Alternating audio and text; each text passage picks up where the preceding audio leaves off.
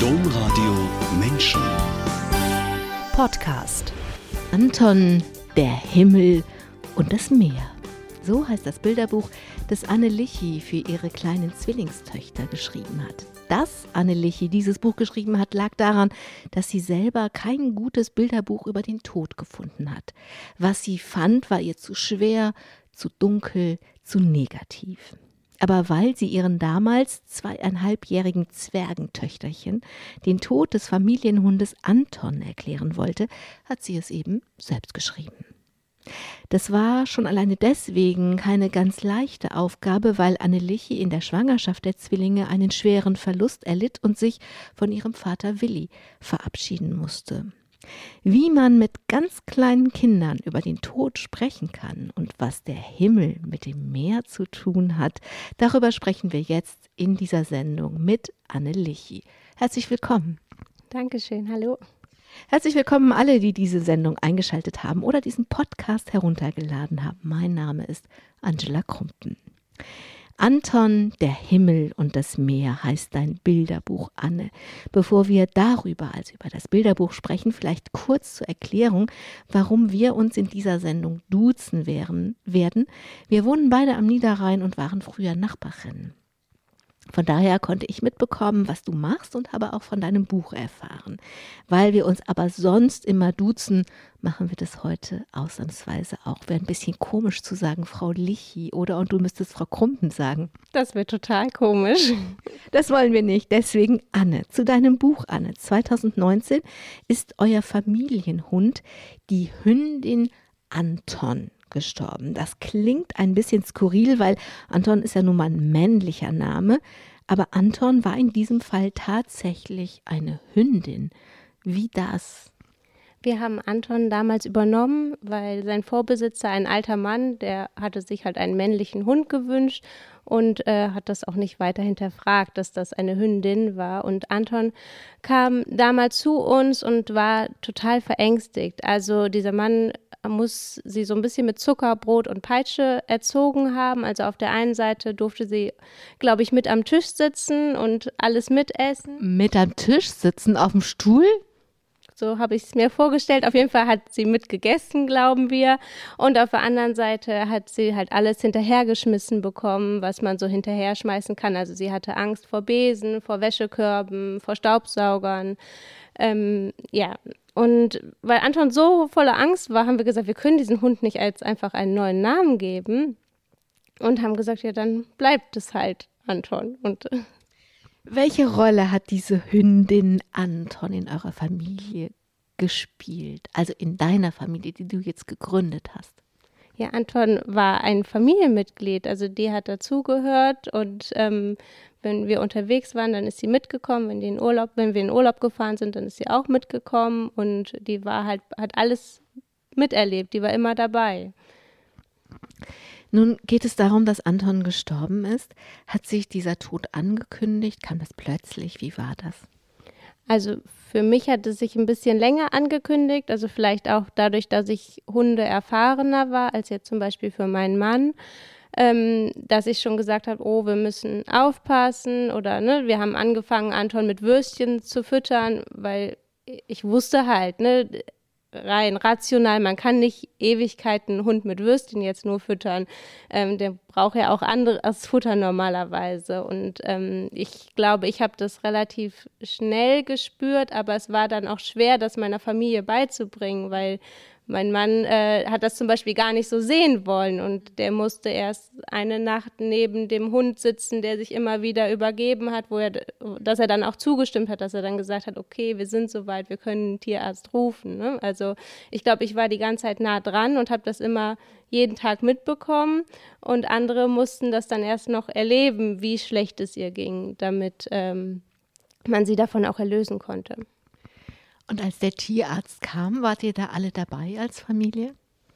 Ja, also meine Familie, also mein Mann und meine Kinder, wir waren dabei und ähm, meine Mutter ist noch dazugekommen und ähm, meine Brüder sind dazugekommen. Also die Familienmitglieder, die es irgendwie einrichten konnten, weil sie in der Nähe wohnten, die sind halt alle dazugekommen, ja.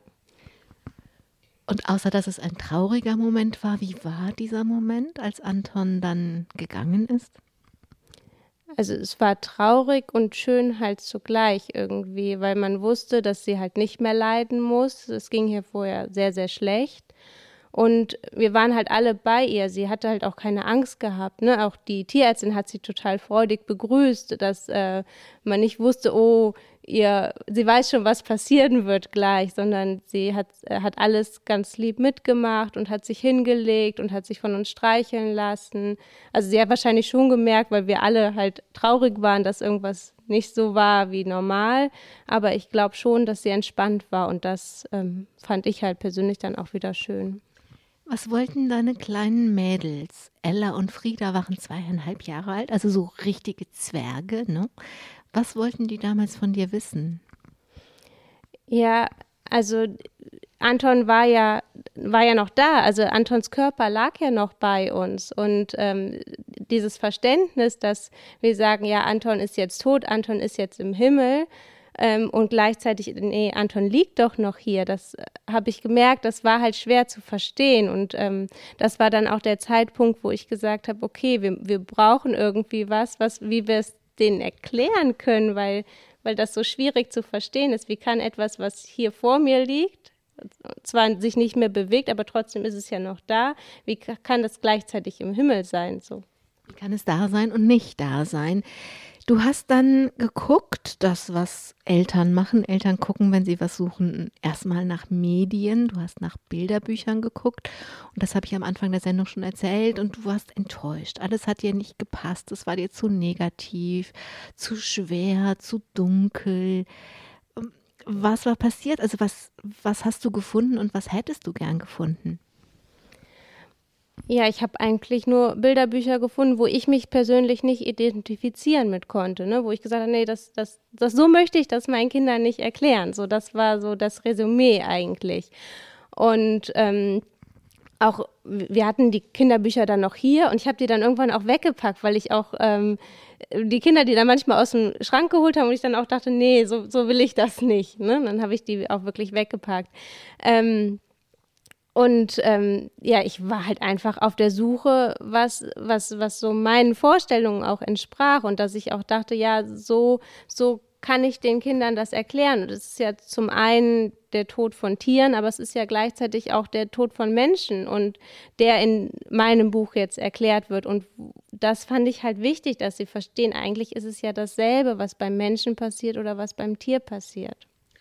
Du hast dann eine Idee gehabt. Wir haben das auch fotografiert. Also im Internet kann man da mal gucken, weil ich dieses Bild dann hochladen werde. Du hast mit zwei Handschuhen gearbeitet. Wie bist du denn auf die Idee gekommen und was hat es mit diesen zwei Handschuhen auf sich? Ich habe halt ziemlich viel recherchiert im Internet und äh, ich hab, bin irgendwann auf eine Seite, glaube ich, von einer Pastorin gestoßen und die sagte halt, ja, man, das ist halt eine Idee, dass man das Kindern mit Handschuhen erklären kann und man nimmt dann einfach einen ähm, durchsichtigen Handschuh, ähm, also so einen Arzthandschuh, der halt für die Seele steht und einen Arbeitshandschuh, der halt für den Körper steht. Und so konnte man das halt gut erklären, dass man sagt, okay, das eine ist der Körper, der liegt jetzt noch vor uns und das andere ist die Seele und ähm, das wurde dann halt auch noch quasi dadurch, dass es durchsichtig ist, sehen wir auch nicht unbedingt, wenn es in den Himmel steigt. Hm? Aber obwohl wir es nicht sehen, gibt es es, so wie man diesen durchsichtigen Handschuh eben anfassen kann. Ja. Dann ist es ja einfach, es sind wirklich sehr, sehr kleine Kinder mit zweieinhalb. Ne? So, also ich finde das an sich schon mutig, einfach trotzdem, einfach nicht aufzugeben, bis man, bis du in dem Fall irgendwas gefunden hast, was, was sie dann eben begreifen, in das Wort ist doppelter Bedeutung, was sie begreifen können. Wie war das denn, als du ihnen die Handschuhe gezeigt hast? Ja, die Handschuhe sind jedes Mal eine Animation. Also ähm, jedes Mal, wenn die Kinder wirklich die Handschuhe haben, die wollen die anziehen, die wollen dann nochmal, fragen die dann nochmal, wie war das nochmal und was ist was. Und dieses wirklich was in der Hand zu haben, das ist halt für Kinder total toll und das macht es halt einfacher für sie zu begreifen. Das Thema Tod brachte aber für dich nicht nur die Familienhündin Anton in eure Familie. als du in der Schwangerschaft mit diesen Zwillingsmädchen warst, hast du selbst einen schweren Verlust erlitten. Damals ist dein Vater gestorben und das war sozusagen, du warst hochschwanger, da ist er gestorben und er war kaum begraben, da sind die Zwillinge geboren. Wie war das für dich, dass der Tod und dieses neue Leben so eng verbunden waren, fast gleichzeitig stattfanden? Ja, ganz, ganz schwierig am Anfang auf jeden Fall. Also, weil man ja auch eigentlich keinen Abschied nehmen möchte von seinem Papa und äh, weil man den ja am liebsten bei sich halten möchte und gleichzeitig auch weiß, dass das Größte, was ich, er sich gewünscht hätte, wäre es halt auch seine Enkelkinder kennenzulernen. Und ähm, ja, deswegen war das eine schwierige Situation für mich. Und ich glaube auch, dass die Arbeit nachher an dem Buch, dass das halt auch meine Trauerarbeit war. Das habe ich mich in der Vorbereitung auch gefragt. Also du hättest diesen Moment, wo diese zweieinhalbjährigen dich angucken und du siehst in den Augen, das haben sie jetzt nicht verstanden. Anton ist da und weg, dass sie das. Du hättest ja auch denken können, okay, verstehen sie jetzt nicht, aber sie sind eh zu klein dazu, warten wir, bis sie sechs sind. Ja, hätte ich machen können aber das ist halt nicht meine Art und äh, ich, ich wollte, dass sie es auch verstehen und auch ne, zum Beispiel, wenn ich weine oder auch wenn meine Mutter da ist und wir manchmal traurig sind, weil wir einfach den Opa vermissen, ich will, dass, dass sie das auch mitbekommen. Ich möchte mich da nicht verstecken vor, sondern ich möchte, dass sie es auch verstehen, warum jetzt jemand weint, ne? weil wir vielleicht an besonderen Tagen mehr den ähm, Opa einfach vermissen. Das heißt, ohne diese Vorgeschichte wäre es dir vielleicht gar nicht so nahe gekommen mit Anton? also für mich ist das, ich hatte vorher auch schon Hunde, für mich ist das immer schwer gewesen, wenn ein Tier geht. Ähm, aber ich glaube, du hast recht, dass das halt nochmal eine ganz besondere Be ähm, Verbindung einfach war und dass man das einfach besonders erklären wollte, weil einfach der eigene Vater da mit drin spielt und ähm, man da auch drüber sprechen möchte. Ne? Du verbindest in deinem Bilderbuch hier auch beides, denn die Geschichte geht noch mal ein bisschen weiter. Also ihr, ähm, nachdem die Tierärztin da war, bringt ihr nachher Anton zum Tierkrematorium und dann am Ende, das erzählen wir dann gleich, bringt ihr die Asche noch an einen Ort, an dem Anton einfach selber als in seiner Hundegestalt hier auf der Erde gerne war. Aber in diesem Buch erzählst du, dass Anton jetzt da ist, wo Opa Willi da ist, auch ist. Das heißt, du verbindest für deine Kinder den Himmel mit beiden. Ja, ich habe immer gesagt, ich glaube, andersrum hätte man es nicht schreiben können. So, also für mich äh, ging der Weg so rum, über Anton das zu schreiben. Ähm, und ja, ich weiß nicht, vielleicht gibt es da dann doch zu viele Berührungsängste von meiner Seite, dass ich gesagt hätte, andersrum hätte ich es auf jeden Fall nicht schreiben können. Vielleicht kann das jemand anderes, aber ich konnte so die Verbindung gut ziehen und hätte es, glaube ich, andersrum nicht gekonnt. Ist das jetzt für deine Kinder einfach eine andere, eine unsichtbare Welt, so wie die Christen das ja auch sagen? Sie reden von der sichtbaren und der unsichtbaren Welt und in dieser unsichtbaren Welt gibt es eben den Opa Willi und den Anton? Ja, ich glaube, so ist das. Was hat es denn mit dir und deiner Trauer um deinen Vater gemacht, dass du dich so intensiv und so kreativ damit auseinandergesetzt hast? Ich glaube, am Anfang hatte ich ja gar keine Zeit, wirklich Trauerarbeit zu machen. Also es war ja wirklich so, ich äh, war hochschwanger. Ich glaube, ich hatte noch einen Monat zwischen dem Tod meines Vaters und dem, dass die Zwillinge gekommen sind und dann gerade auch in, der, in dem ersten Jahr war es eigentlich so stressig für mich, dass, dass ich kaum zur Ruhe gekommen bin. So. Und ähm, ich weiß, als die Kinder vielleicht drei Monate gekommen gewesen sind, habe ich angefangen äh, und bin joggen gegangen. Das war für mich so ein bisschen die Verbindung zu meinem Papa. Also ich bin losgelaufen mit Zwillingskinderwagen und ähm, meistens hier über die Felder und habe halt irgendwie am irgendwann auf dem Lauf habe ich dann halt irgendwie immer die Sonne gesehen und dann habe ich immer gedacht, ach ja, da ist er ja und konnte da für mich so ein bisschen Frieden schließen und habe gedacht, ja, der ist da. Ne? Und ja, das war dann halt wieder die Verbindung mit dem Buch, dass, dass ich halt irgendwie noch, noch mehr auch selber wusste, er ist da. Ne? Wenn morgens die Sonne aufgeht, dann kommt das Licht zurück und wir alle wissen, was passiert, wenn Licht da ist, alles leuchtet und wird angestrahlt und es ist halt heller und wärmer. Ist das etwas, was du deinen Kindern auch mitgibst, dass dieses, dass du Licht und den Himmel und den Opa und den Anton verbindest? Ja, auf jeden Fall. Also wir gucken jeden schönen Himmel, wir gucken jeden Regenbogen und ähm, ich versuche halt immer für, für die kleinen Sachen auf jeden Fall sie auch zu sensibilisieren, dass sie das auch einfach wertschätzen, dass, dass sie sowas auch gerne ansehen und sich über einen schönen rosa-roten, lila Himmel freuen können. Das Buch Anton, der Himmel und das Meer von Anne Lichy, über das reden wir gerade, das endet am Meer. Und dass das so ist, Anne, das ist ja kein Zufall. Anton war natürlich nur deswegen gerne am Meer, weil ihr als Familie gerne dort seid. Und das seid ihr unter anderem, weil du als Kind schon gerne am Meer warst. Ja, ich liebe das Meer. Ich liebe den Strand, ich liebe die Dünen, ähm, ja, das Wasser, das Salzige, was man schmeckt. Ähm, es ist einfach toll, da zu sein. Antons Asche ist in Spiekeroog verstreut. Ich weiß gar nicht, ob man das öffentlich sagen darf. Ist das eigentlich erlaubt? Klar, also ich weiß nicht, ob wir haben es jetzt nicht angekündigt. Egal, Antons Asche ist in Spiekeroog verstreut. Diese kleine ostfriesische Insel kennst du schon seit vielen Jahren. Du sagst, das Meer ist dir wertvoll und kostbar und Spiekeroog, was bedeutet dir Spiekeroog?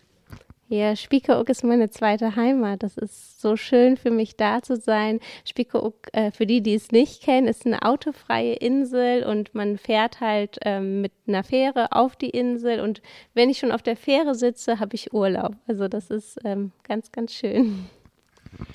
Du warst als Kind viel da und als Kind wolltest du zum Beispiel mal ein Boot kaufen.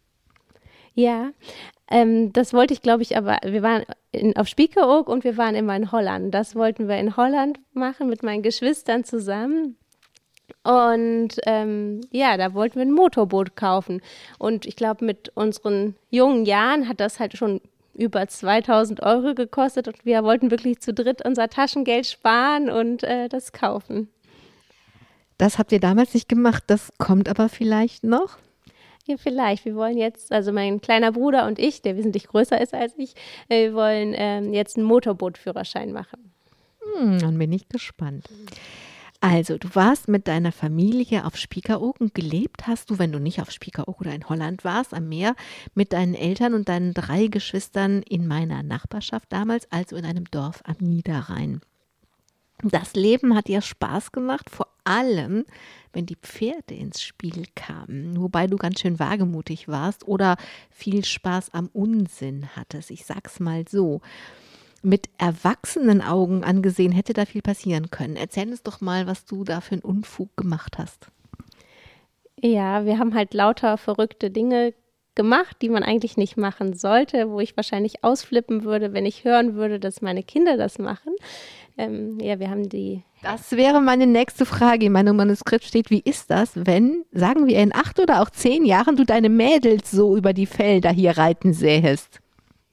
Ja, auf der einen Seite wüsste ich, wie viel Spaß sie haben würden. Auf der anderen Seite hat man, glaube ich, als Mama einfach auch Angst dann, dass was passieren kann. Also, was habt ihr gemacht? Wir sind rückwärts geritten, rückwärts getrabt, rückwärts galoppiert. Wir haben Fallen geübt. Wir haben einfach uns im Galopp vom Pferd fallen lassen, weil wir das lustig fanden und weil wir üben wollten. Super lustig. Ja, wir wollten üben für den Notfall, dass wir auch runterfallen könnten. Das ist ein bisschen schlau. Aber sag mir nicht, dass du, wenn du rückwärts galoppiert bist und dann auch noch vom Pferd fällst, absichtlich, dass da nie was bei passiert ist. Ist wirklich nichts passiert. Niemals? Nein, also ich bin schon oft vom Pferd gefallen, auch von buckelnden Pferden und ähm, nein, aber bei diesen Aktionen ist noch nie was passiert. Das bedeutet aber auch, dass du warst ja wirklich noch, also du warst noch nicht mal Jugendliche, du warst irgendwie so 12, 13, schätze ich mal, ne? Ähm, dass du einfach viel Freiheit hattest, denn die Pferde standen ja nicht bei euch direkt im Dorf, da musste man erstmal aufs Feld raus zu dem Stall und ja, und dann habt ihr da gemacht. Das ähm, finde ich schon auch ein bisschen besonders bei 12, 13-Jährigen. Also wer auch immer, die Erwachsenen haben euch sehr vertraut. Ja, also ich glaube, es waren ja nicht meine eigenen Pferde damals, aber wir hatten da ähm, einen guten Freund, der einfach uns die Pferde zugetraut hat und der uns einfach hat machen lassen, ja. Hat deine Mutter damals gewusst, was du da treibst? Nein. Aber sie hat immer gesagt, dass sie, ähm, ja, also dass sie wusste, alles andere lief irgendwie und deswegen hat, also hat sie mir die Freiheit gegeben. Also ich glaube auch, wenn wir mal feiern waren, wenn wir dann ein bisschen, als ich ein bisschen älter war, sie hat immer gesagt, ja, ich weiß, dass ihr nicht bei der Freundin übernachtet hat, im Nachhinein. Aber irgendwie lief alles drumherum und somit hat sie gesagt, okay, kannst du das machen, ne? Anne, viele Menschen mögen ihre Kindheit auf dem Land. Aber als Jugendliche fangen sie an, sich wegzusehen und spätestens nach der Schule nehmen sie die Beine unter den Arm und laufen in die Stadt. Und wenn sie dann Kinder kommen, dann schließt sich manchmal der Kreis und sie kommen zurück. Bei dir war das anders. Du bist einfach immer hier geblieben und das auch noch gerne. Warum? Was findest du schön hier am Dorfleben? Ich mag die Leute, ich mag, dass man sich kennt, dass man sich grüßt, dass man sich was zu erzählen hat auf der Straße. Ähm, ja, ich mag auch das Vereinsleben. Ich habe lange Handball gespielt. Ähm, ich finde das einfach schön. Mit 15 Jahren, Anne, ungefähr, bist du dann das erste Mal wirklich weit gereist. Du warst in der Realschule und Englisch war jetzt nicht die allergrößte Liebe, ich sage das mal vorsichtig. Und dann bist du für sechs lange Sommerferienwochen in die USA nach Kansas gereist. Da warst du dann wieder auf dem Land. Das war vielleicht gut, dass wenn du schon so weit weg bist, du wenigstens nicht jetzt noch in New York gelandet bist. Wie war das damals, einmal um die halbe Welt zu fliegen und eine ganz andere neue Welt zu entdecken? das war total aufregend. Also das hat einfach Spaß gemacht. Ich hatte auch ein bisschen Angst. Ich glaube, ich habe da gelernt, einfach auch zu sprechen, mein, meine Angst zu überwinden. Ich hab, konnte nicht alles sagen, was ich sagen wollte und habe dann auch mit Händen und Füßen und irgendwann konnte ich es dann vielleicht auch sagen. Also ähm, nee, das war eine ganz bereichernde Erfahrung, aber am Anfang hatte ich natürlich auch Angst. Ne? Also Englisch war danach kein Problem mehr. Mündlich war danach kein Problem mehr. Ich konnte mich danach ausdrücken. Schriftlich war die gleiche Katastrophe wie vorher. Aber dadurch, dass ich dann im mündlichen einstand oder zwei, ähm, war das dann auch okay.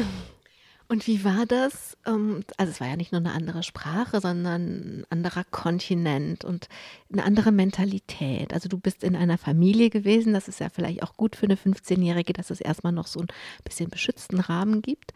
Aber trotzdem war ja so viel anders, jetzt mal abgesehen von der Sprache. Wie war das sonst? Was ist dir aufgefallen? Was war besonders? Was war anders? Ja, das Essen war total anders, die Landschaft war total anders, ähm, ähm, das, was, was da gemacht wurde, war anders. Also bis dahin hatte ich ja auch noch nie ein Footballspiel oder sowas gesehen, auch mit den Cheerleadern oder war noch nie in der Highschool. Also äh, auch diese Systeme konnte ich halt alle kennenlernen, dadurch ähm, dass die Familie, bei der ich war, der Mann war Lehrer und ähm, die Nichten sind zur Schule gegangen und ich habe alles irgendwie so mal miterlebt. Und das war halt toll. Ich habe eigentlich Alltag da miterlebt. Hat diese Reise dich auch reiseneugierig gemacht? Ja, schon. Ja. Erstmal bist du dann aber nach der 10. Klasse der Realschule auf eine Gesamtschule gegangen und hast Abitur gemacht und danach wusstest du so gar nicht, was, die, was du wolltest. Und das ist ja was, was ganz, ganz vielen Abiturienten Innen heute so geht. Was hat dir gefehlt, um herauszufinden, heute ne, bist du so viel älter und wenn du jetzt zurückguckst, was hätte die Anne Abiturientin gebraucht, um zu wissen, was sie will? vielleicht Mut, um an die eigenen Ziele zu, also erstmal die eigenen Ziele zu erarbeiten und auch darin zu vertrauen, dass das, was man sich vielleicht auch aussucht, dass das auch, dass man das ausprobieren kann und dass man das dann auch machen kann. Also tatsächlich, also wenn jetzt Menschen zuhören oder Eltern zuhören, die eben SchulabgängerInnen zu Hause sitzen haben und die gar nicht wissen, was sie wollen, also würdest du dann, äh, würdest du raten oder empfehlen zu sagen, ja, überlegt, was ist dein Ziel? Also einfach mehr noch, noch mehr noch forschen, was es sein könnte? Ich glaube, man muss auf das Herz hören. Ne? Also man muss wirklich gucken, okay, was, was, was macht mir wirklich Spaß und wo stehe ich hinter? Und das komplett weg von den Schulfächern.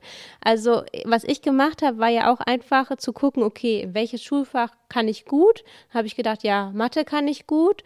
Und dann hat äh, die Tante von einem Freund mir angeboten, ja, du kannst bei uns eine Ausbildung machen in einem Steuerbüro.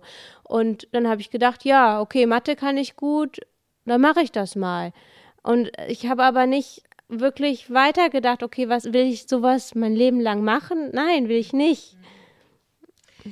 Das hast du dann schnell gemerkt. Du hast eigentlich nach ganz kurzer Zeit schon gewusst, also jetzt bin ich hier ganz zufällig in der Ausbildung als Steuerfachgehilfin gelandet, aber das will ich nicht. Aber du hast auch gedacht, was man anfängt, macht man zu Ende. Und das ist wie so ein Gesetz und du bist diesem Gesetz gefolgt. Also was hattest du verstanden? Das ist es nicht. Und warum hast du es trotzdem gemacht? Mhm. Ja, mein Vater war damals eigentlich ausschlaggebend. Also ich bin eigentlich nach einer Woche bin ich weinend nach Hause gekommen und habe gesagt, ich will das nicht mehr.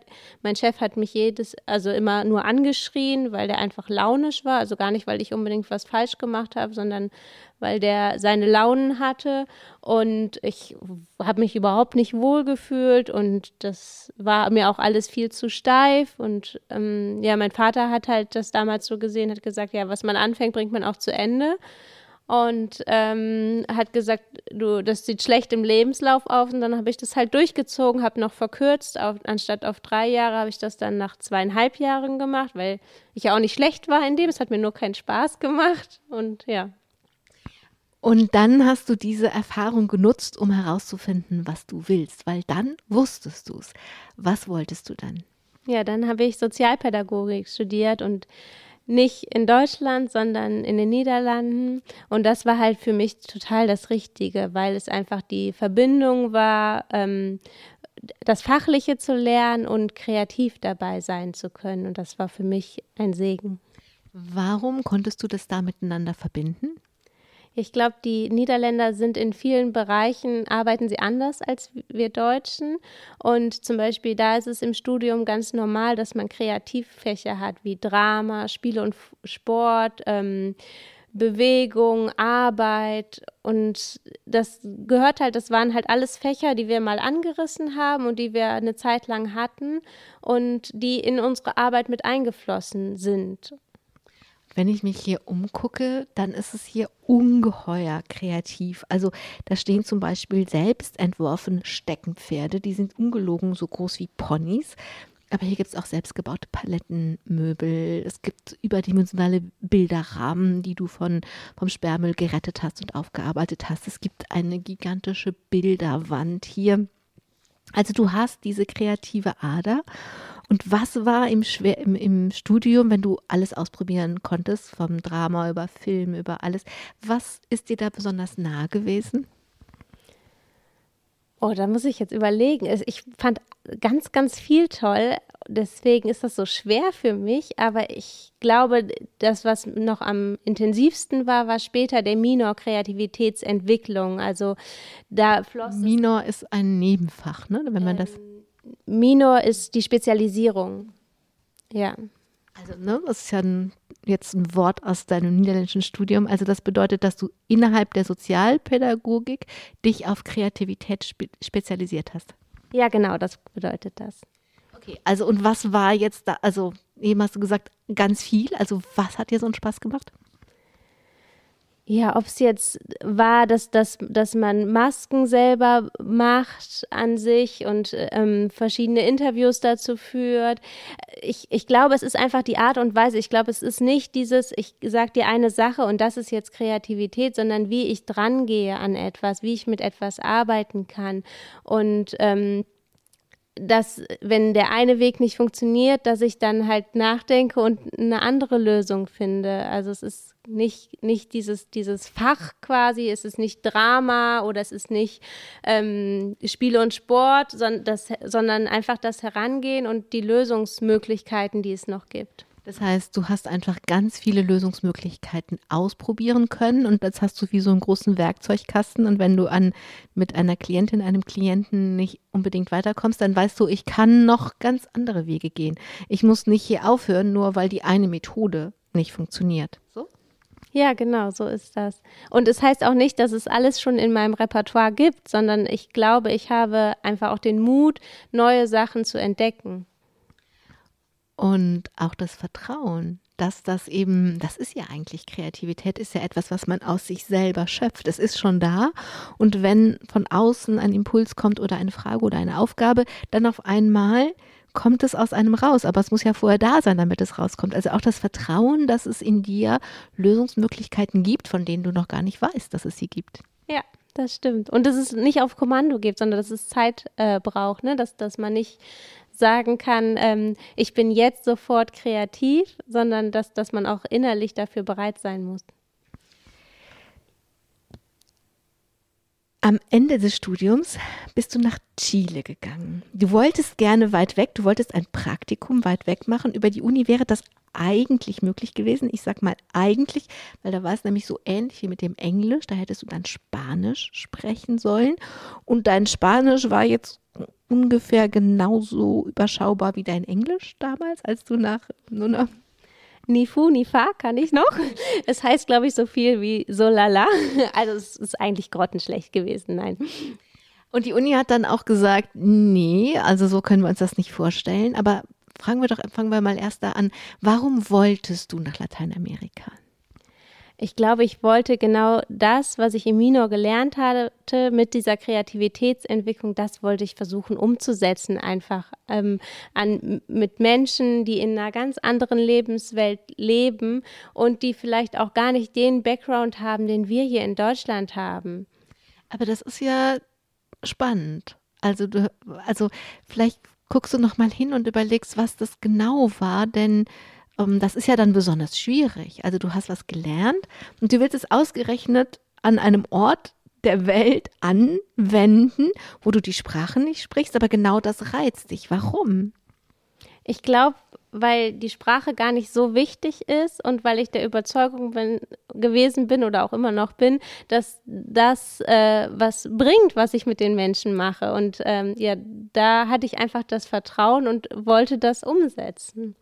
Da sind wir ja auch fast, wir kommen gleich nochmal auf Chile, fast beim Anfang der Sendung bei Anton und dem Bilderbuch, weil deine Zwillinge waren zweieinhalb Jahre alt, als du mit ihnen über den Tod, ich sag jetzt mal, sprechen wolltest, weil du wolltest ja nicht wirklich sprechen, sondern du wolltest es ihnen begreifbar machen. Das heißt, das ist ein Alter, in dem du über Worte und Intellektualität nicht viel machen kannst. Also es ist eigentlich so was ähnliches wie das, was dich nach Lateinamerika geführt hat. Ja, das stimmt. So habe ich es noch gar nicht gesehen. Ja. Also, du warst dann, du bist dann, also die Uni hat gesagt, mm -mm, ist nicht. Du hast dann aber irgendwie nicht aufgehört, sondern hast gesagt, ich will das aber. Und du bist dann nach Chile gegangen, in das Sozialwerk von Schwester Caroline Meyer. Das ist eine Befreiungstheologin. Aber Spanisch konntest du natürlich wirklich nicht gut. Also, wenn man jetzt Chilenisch hört, dann ist das ungefähr so nah, also wenn man das jetzt vorstellt von wegen Deutsch, dann ist das ungefähr so, als wäre es bayerisch. Also es ist, es ist, also wenn man, wenn du schon mit Spanisch Schwierigkeiten hast, das Chilenische geht A so schnell, B werden so viele Silben dort gegessen, also gar nicht erst ausgesprochen unterwegs, dass es wirklich rasend, dass ich mir das wirklich rasend schwierig vorstelle, mit den Menschen über die Sprache dort in Kontakt zu kommen. Ja, das war es auch anfangs. Also ich wurde auch anfangs in ein ähm, Gesundheitszentrum gesteckt und da sollte ich halt anfangs arbeiten, um die Sprache zu lernen. Und ähm, das hat aber nicht wirklich was gebracht, weil ich habe nicht so ein Sprachentalent, dass ich innerhalb von zwei Wochen jetzt auf mal super Spanisch sprechen könnte. Und du hast deine Erfahrung, dass du als Steuerfachgehilfin durchgehalten hast, obwohl du das gar nicht wolltest, genutzt und hast gesagt, also das passiert mir nicht nochmal. Ich will nicht mehr was machen, was ich eigentlich gar nicht machen will. Also du warst in diesem Gesundheitszentrum und konntest all das, was du hättest machen wollen, also kreativ sein, nicht machen, weil du musstest immer irgendwie was eintragen in eine Karteikarte. Und dann, was ist passiert? Ja, es war sogar noch besser. Also ich musste diese ähm, Tupfer zusammenlegen, die man bekommt, wenn man, nachdem man Blut abgenommen bekommen hat. Also es war wirklich eine sehr stupide Arbeit auch den ganzen Tag und ich bin von einer Pause in die nächste, weil die Mitarbeiter halt auch sehr, sehr viele Pausen gemacht haben.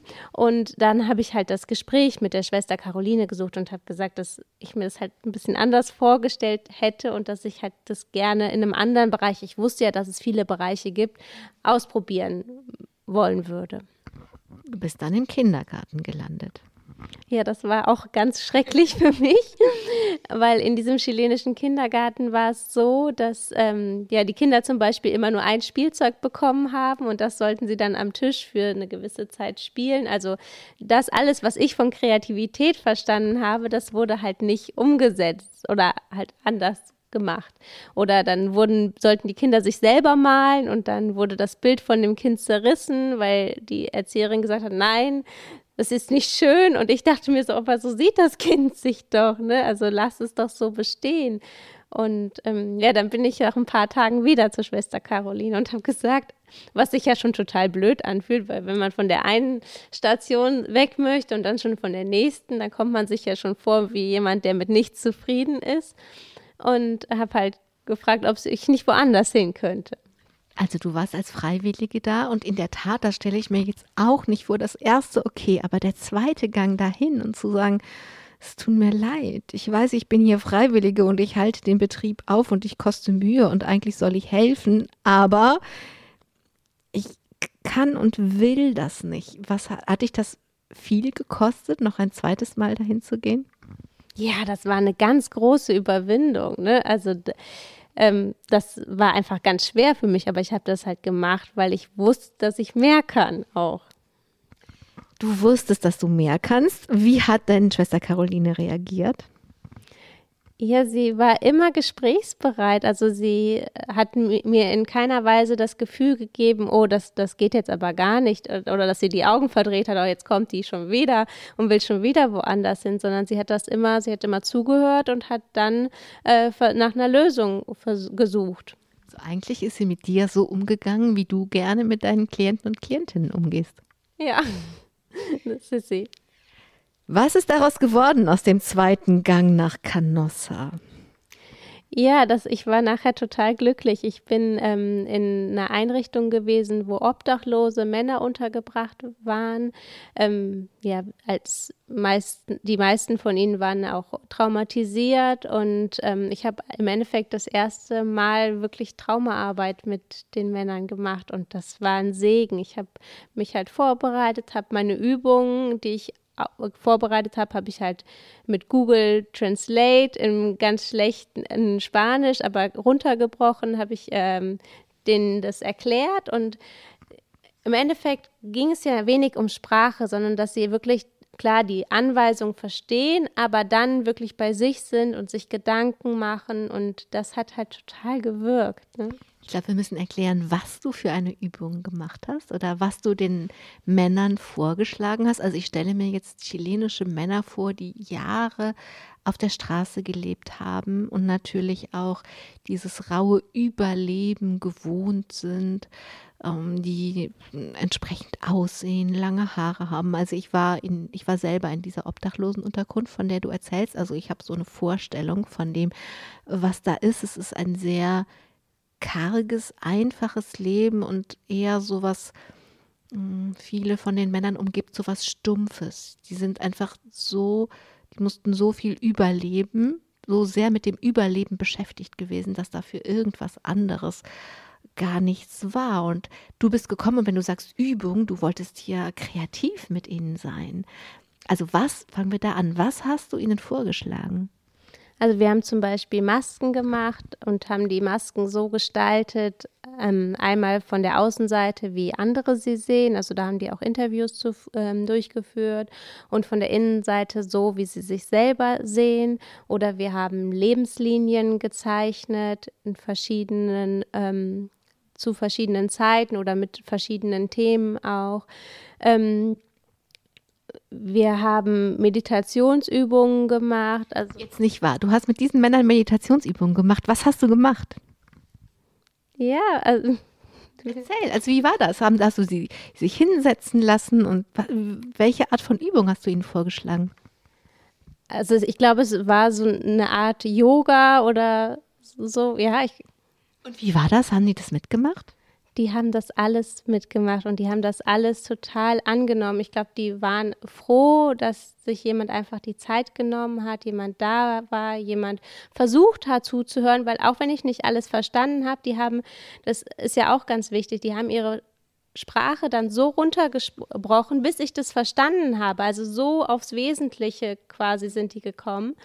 Und ähm, das hat halt super viel mit den Einzelnen gemacht. Ich weiß, dass am Ende ähm, des Aufenthalts hat ähm, ein ähm, Mann meinen Schuh genommen und hat mir hat da einen Spruch drauf geschrieben auf Spanisch. Ich kann es auf Spanisch nicht mehr, aber ich weiß es noch ähm, im Deutschen. Also für für dich waren es kleine Schritte, aber für uns waren es riesengroße Schritte. Vielen Dank und das war einfach so bedeutend oder auch Mitarbeiter, die in dieser Einrichtung arbeiten, wie der Psychologe, die sind nachher zu mir gekommen und haben sich so bedankt, einfach, dass ich diese Art, mit den Menschen zu arbeiten, da reingebracht habe.